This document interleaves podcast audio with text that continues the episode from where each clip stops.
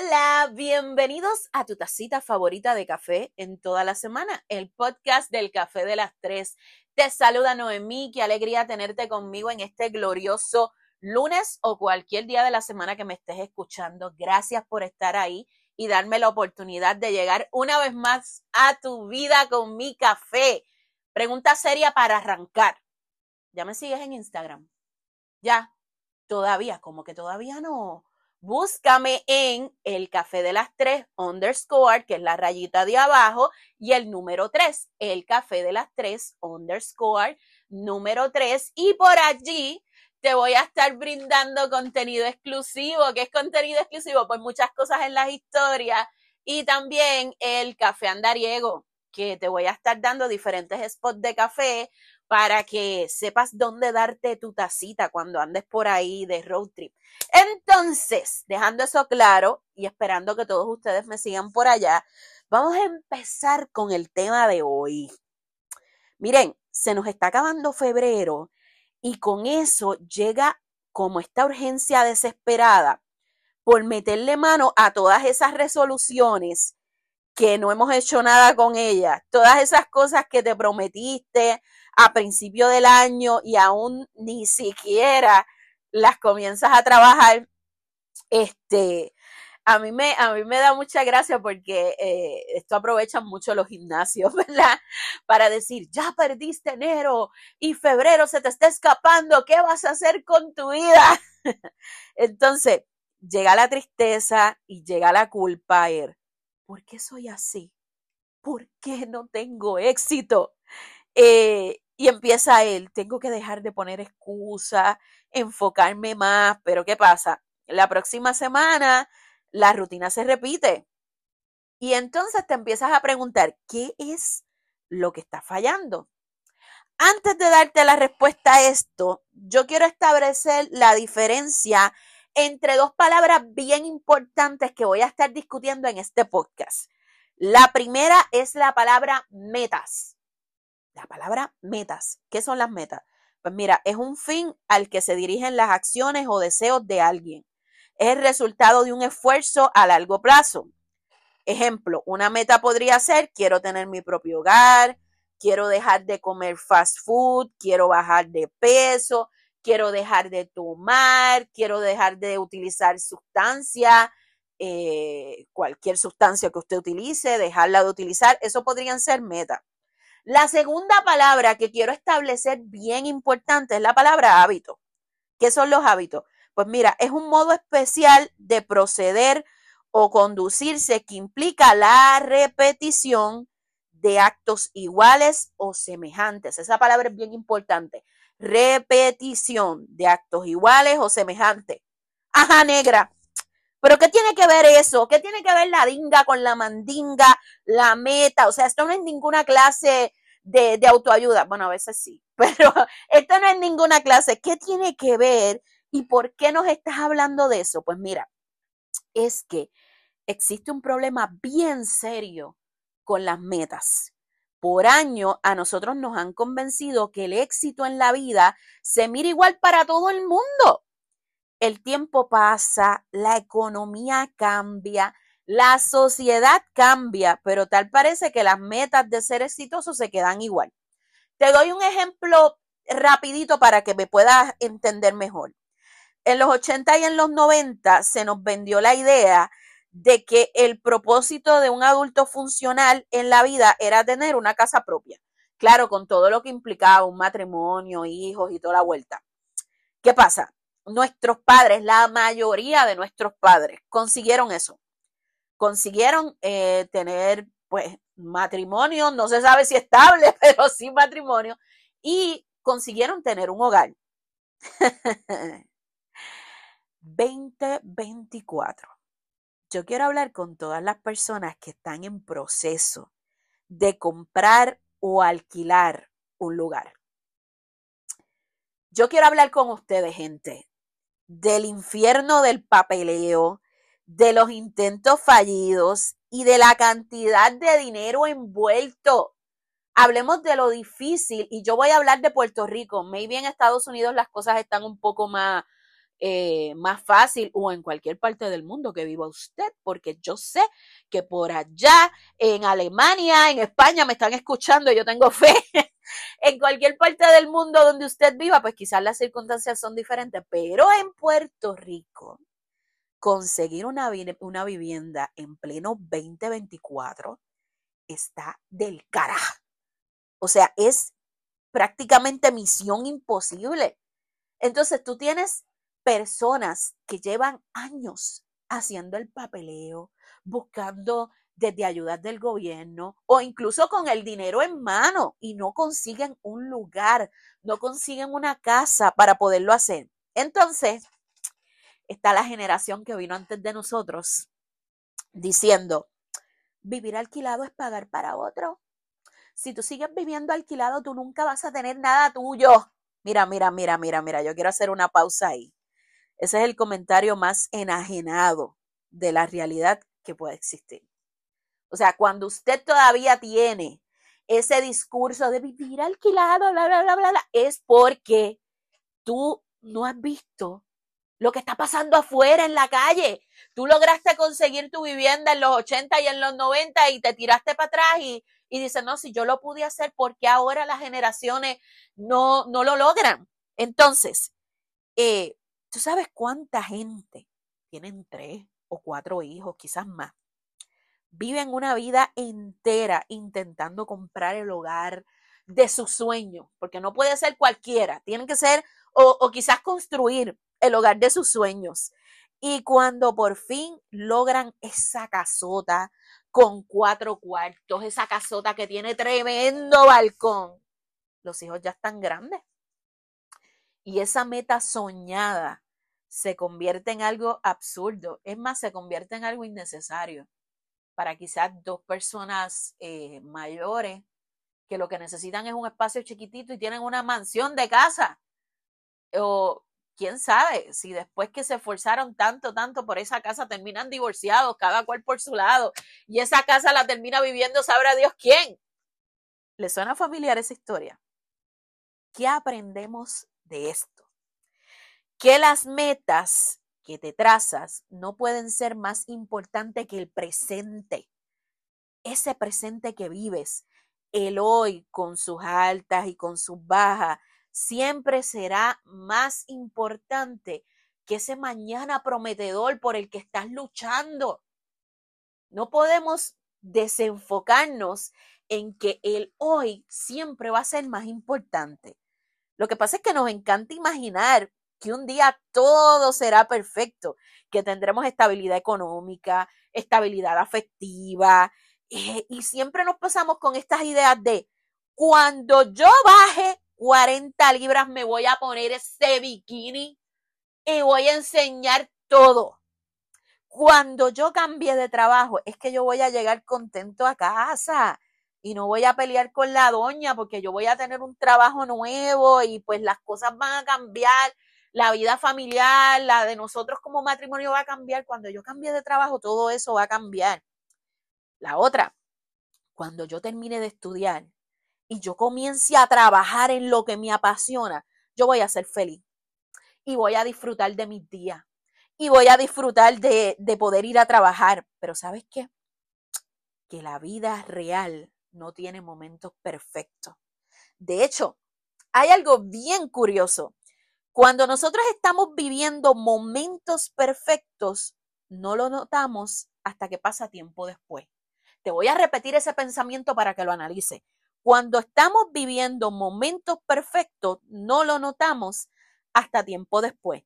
¿Se acuerdan esas, eh, esos días en casa de los abuelos, con toda la familia reunida, con todos los primos, con toda esa gente que hoy nos faltan por diferentes razones? Tú recuerdas eso y dices, wow, yo estaba viviendo un momento perfecto porque lo comparas con tu realidad actual y tú dices, wow, en aquel momento era, era, era perfecto, pero en ese momento tú no lo sabías. Y es porque la vida es así, o sea, nunca te da la percepción de cuándo es el momento perfecto. Entonces, en este punto del podcast, yo sé que tú dices, pero, ¿y entonces? ¿Qué hacemos? ¿Nos echamos a llorar porque jamás vamos a conseguir esas metas que soñamos. Nos echamos a llorar porque pues, por más que trato y trato, nunca logro esas cosas que me propongo. Mira, mira, mira, mira, mira. Suave cariñito. Porque tú sabes que aquí yo además de darte el golpe te doy la solución. Así que vamos con la solución de esto. Mira, mira, déjame aclarar una cosita para que no se preste para malentendido. Lo que dije del golpe no es real. Yo no me quiero entrar a golpes con nadie. un chismecito antes de seguir. En el podcast pasado yo dije un comentario como que el que no esté de acuerdo, que venga y nos damos par de puños. Y, y hubo una persona que se sintió como que yo estaba eh, invitando a pelear a, mi audiencia del Café de las Tres. Gente, eh, cójalo con calma, o sea, lo del golpe no, no va por ahí. Mira, sigo. Existe un libro que ha revolucionado el tema de las metas. El libro se llama Hábitos Atómicos. Yo me imagino que lo habrán escuchado. Es de James Clear y fue publicado en el, en el 2000 18, pero ha cogido bastante relevancia en los pasados dos años. Yo les tengo que hacer un cuento de este libro. Si usted me sigue desde hace un tiempo, sabrá que yo tengo como que mis reservitas con los libros de autoayuda. O sea, no es que no crea en todos los libros de autoayuda. Es que actualmente cualquier pelagato que escriba bonito ya se convierte en un coach de la felicidad y le vende sueños a la gente. Entonces, se ha convertido esto de, del desarrollo personal, de la autoayuda, se ha convertido en un negocio bien lucrativo, porque la gente, en vez de buscar su propio norte, eh, lo que busca es como que un gurú, un guía que te diga, tienes que hacer esto, A, B, C, D, y, entonces que, que te describa específicamente todas las cosas que tú tienes que hacer en tu vida. ¿Qué pasa? Muchos de esos libros están escritos, pero en aspectos generales, no tienen en consideración las cosas específicas de tu vida. Por ejemplo, muchos de esos libros te dicen que tienes que comer mejor y tienes que, llenar toda la cena con cosas saludables y demás, pero no tienen en consideración pues tu, tu budget, tu presupuesto, ¿verdad? Entonces, por eso es que yo le tengo como que un poquito de cuidado. Sin embargo, este libro en particular, primero lo leyó Dylan.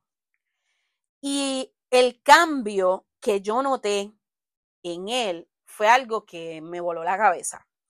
O sea, el chamaco cambió y yo le he hablado otras veces que él, él empezó en ese proceso de ser diferente. Entonces, a mí me dio como que curiosidad porque el cambio era notable, o sea, sus hábitos diarios cambiaron y yo dije, espérate, déjame chequear, ¿qué brujería es esta? ¿De qué trata este asunto? Entonces, este libro explora el poder de los pequeños hábitos y cómo haciendo cambios pequeñitos podemos lograr grandes pasos para alcanzar objetivos personales y profesionales. Eso suena como que muy, muy, muy estructurado. Yo te lo voy a, a, ahora poner en arroya bichuela. Mira, el autor enfatiza la importancia de enfocarse en el proceso en lugar de únicamente eh, enfocarte en la meta.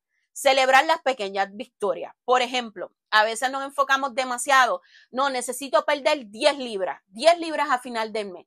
10 libras. Entonces no logramos, logramos perder 6, 5 y nos sentimos frustrados porque esa meta que nos pusimos, pues no, no la logramos como era. Entonces, eh, eso me pasó, tengo que decirles, la semana pasada con el asunto de Instagram y lo voy a decir aquí porque ustedes saben que yo lo comparto con ustedes tal cual lo siento. Eh, cuando yo decido abrir la página de Instagram, varias personas me dijeron, estás cometiendo un error porque esa página tú la debiste abrir cuando abriste el café de las tres, aprovechando el empuje que tenías en un inicio y que la gente te siguiera por allá. Otras personas me dijeron, vas a tener que meterle dinero porque crecer en Instagram no es tan fácil y qué sé yo qué. Y yo me propuse una meta de seguidores por semana. ¿Qué pasó? Pasó la primera semana y no la logré. Y yo dije, ¿qué pasó? ¿Qué pasó? O sea, a mí me escucha un montón de gente porque eso no se refleja en la página. Y entonces ahí dije, espérate, es que te estás desenfocando. Estás tan y tan y tan enfocada en que no lograste la meta que te propusiste, que no viste todo lo que estás logrando, todo el impacto, toda la gente que está llegando de forma orgánica sin meterle un peso a la página. Y de alguna forma, eso me hizo centrarme en el tema de hoy, en que queremos lograr grandes cosas, pero a veces nos cuesta enfocarnos en el proceso, en disfrutarnos el paseíto, que es el proceso. Entonces, eh, como yo sé que a algunos de ustedes no les gusta tanto eso de leer, aquí yo estoy para ti. Te voy a dar el resumen, eh, las tres lecciones poderosas que nos regala este libro, este libro ah, Hábitos Atómicos.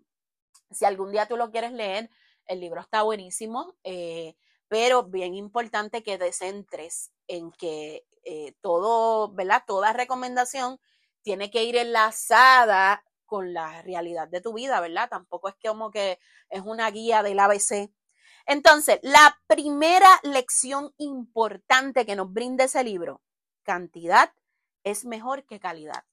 Yo sé que suena extraño, porque nos han hecho creer que la calidad y la calidad y la calidad es lo mejor. Pero el libro nos cuenta un, yo no sé si decir ejemplo o anécdota, de un profesor de fotografía. El profesor hizo un experimento, dividió su clase en dos grupos un grupo tenía que hacer la foto perfecta. O sea, tu tarea es, tú tienes que presentarme la foto perfecta. Tienes una sola. Tú me vas a presentar una, no importa de qué, una sola, pero tiene que ser la foto perfecta. Y el segundo eh, grupo tenía que tirar un montón de fotos. Mientras más fotos, mejor. O sea, los que me logren brindar la mayor cantidad de fotos, pues esos van a completar la tarea. Adivina qué grupo sacó las mejores fotos. Pues claro, el grupo 2, porque no estaban enfocados en hacerlo perfecto. Y como no estaban enfocados en hacerlo perfecto, las fotos perfectas llegaron de forma orgánica, sin buscarla. Esto eh, yo me lo aplico diariamente. ¿Tú sabes por qué? Porque lo perfecto es enemigo de lo bueno. Y yo tiendo a ser muy perfeccionista en muchas cosas que hago y me tengo que aplicar que si tú quieres empezar a hacer contenido, tienes que quitarte la perfección de la cabeza. Solo hazlo y ya.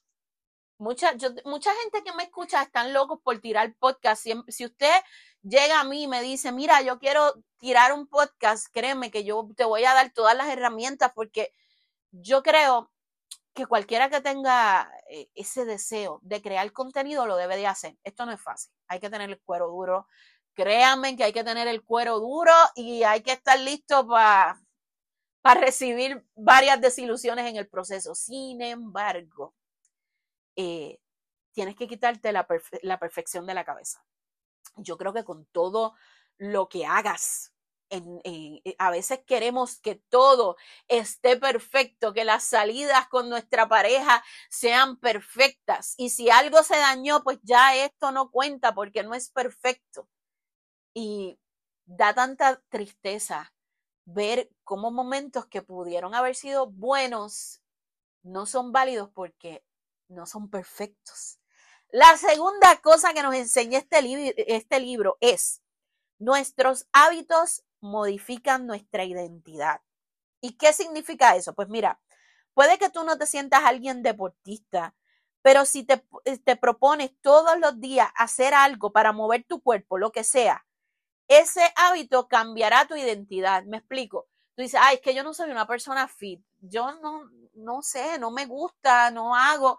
Pero si todos los días tú te propones, voy a caminar 10 minutos, voy a hacer tal cosa. Y todos los días, todos los días, todos los días, pone, te compras un calendario y haces una marquita de todos los días que hiciste algo para, para lograr esa meta. Créeme, con el paso de los, de los meses, tú vas a ver que tu identidad va a cambiar.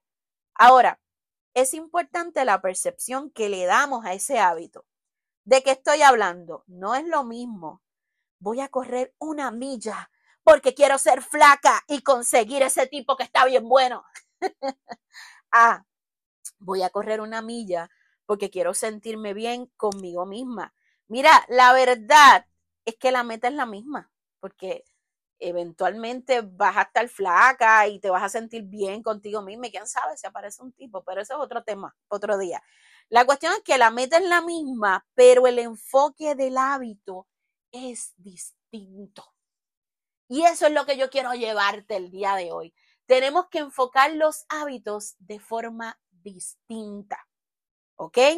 La tercera y última recomendación que nos da este libro usa los hábitos como chorrera, como tobogán, como rampa. Utiliza esos hábitos para que te lleven a otra cosa. Ejemplo, a ti te cuesta eh, hacer ejercicio por las mañanas. ¿Qué puedes hacer? Pues mira, duérmete con tu ropa de, de deporte, de gym, te duermes con eso y cuando te despiertas, automáticamente tu cerebro dice, ay, me la puse, tengo que hacerlo. O si te resulta incómodo, déjalo los tenis cerca de la cama, tu ropa de gym ya lista. Y cuando te despiertes por la mañana, automáticamente tu cerebro va a decir, espérate, espérate, yo tengo eso ahí, déjame bregar, déjame ponerlo a hacer.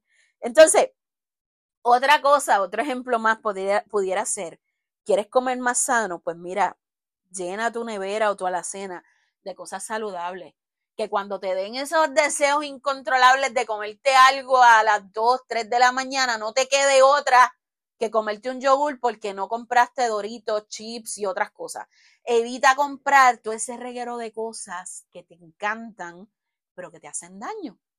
Esa es una manera de, de llegar, o sea, descubre cuál es ese prehábito, esa cosita que puedes hacer que te sirve de chorrera para conseguir implementar ese hábito. Finalmente, yo quiero dejarte claro que ni este podcast ni ningún libro de autoayuda son mágicos si no hay una disposición real en ti de cambiar. O sea, yo no tengo una varita mágica para decirte, Tú puedes lograr tus metas, tus cosas, tú mañana vas a tener tu propio hogar. No tengo una varita mágica para eso. Sin embargo, puedo decirte que las pequeñas cosas que hacemos durante el día te pueden acercar un poquito más a esa meta. Y lo más importante, disfrútate el proceso. ¿Sabes una cosa? Eh, aunque suene a tarjetita de esas de Walgreens, hoy estamos aquí, mañana no sabemos. Y nos encanta vivir en el futuro. Nos encanta vivir esperando esa situación perfecta, ese, ese momento en el que yo no voy a estar abrumado de tanto problema, de tanto revolú y tanta cosa. Pero ese momento no va a llegar. Entonces, establece nuevos hábitos y verás cómo esas metas que tanto deseas son posibles. Un besote, gracias por acompañarme el día de hoy. Yo espero que tu semana completa esté cargadita de hábitos hermosos para que puedas conseguir esas mesas, esas metas. ¿Ves? Me sigo trabando, no importa, pero no voy a editar. Un besote, nos vemos en la próxima.